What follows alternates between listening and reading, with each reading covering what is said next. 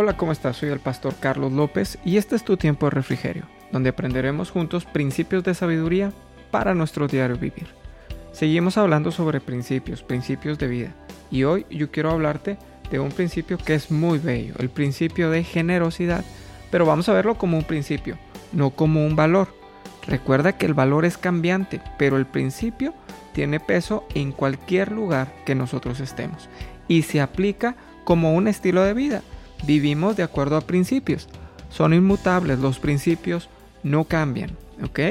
Generosidad es lo que nos impulsa a dar sin esperar recibir nada a cambio. El significado de generosidad no hace referencia únicamente a dar cosas materiales, sino también a ofrecer ayuda a personas que lo necesiten.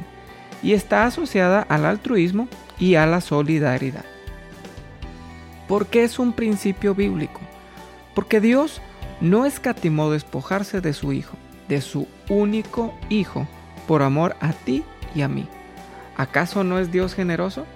Eh, eh, esto me lo has escuchado varias veces decir, yo no arriesgo la vida de mis hijos por nadie. Dios sí lo hizo.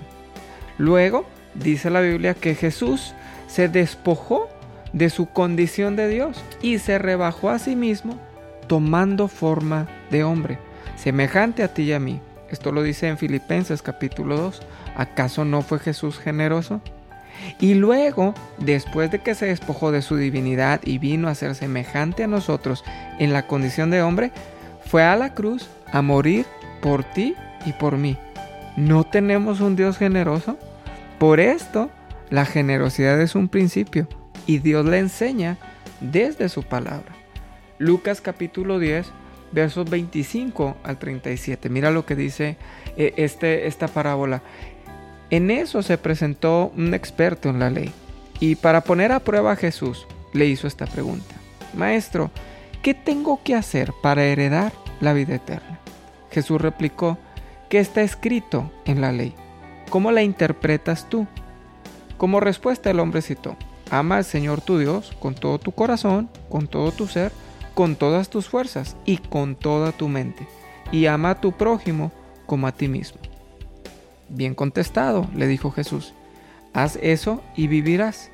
Pero él quería justificarse, así que le preguntó a Jesús, ¿y quién es mi prójimo? Jesús respondió, bajaba un hombre de Jerusalén a Jericó, y cayó en manos de unos ladrones. Le quitaron la ropa, lo golpearon y se fueron, dejándolo medio muerto. Resulta que viajaban por el mismo camino un sacerdote quien, al verlo, se desvió y siguió de largo. Así también llegó a aquel lugar un levita. Al verlo, se desvió y siguió de largo. Pero un samaritano que iba en viaje llegó a donde estaba el hombre y viéndolo se compadeció de él.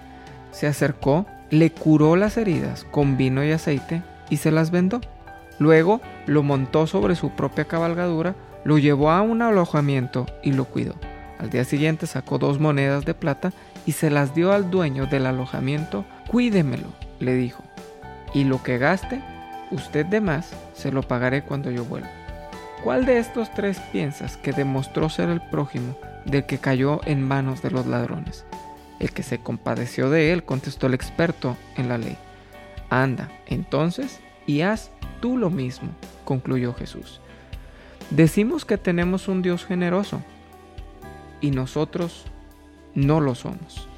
Al menos la mayoría de las veces. Pero pastor, es que yo no tengo nada que dar. No tengo economía para darle a alguna persona. Está bien.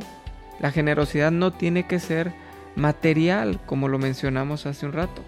Puedes hacer algo en favor de alguna persona que esté cerca de ti, compartir algo, quizá un consejo sabio, a lo mejor ser generoso con tu tiempo para con alguien.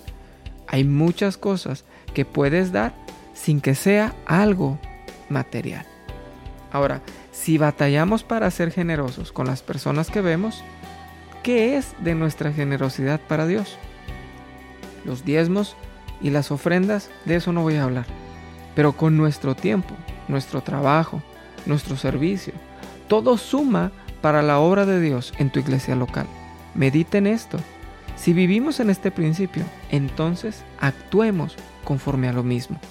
Proverbios capítulo 2, verso 9 dice, el ojo misericordioso será bendito, porque dio el pan al indigente.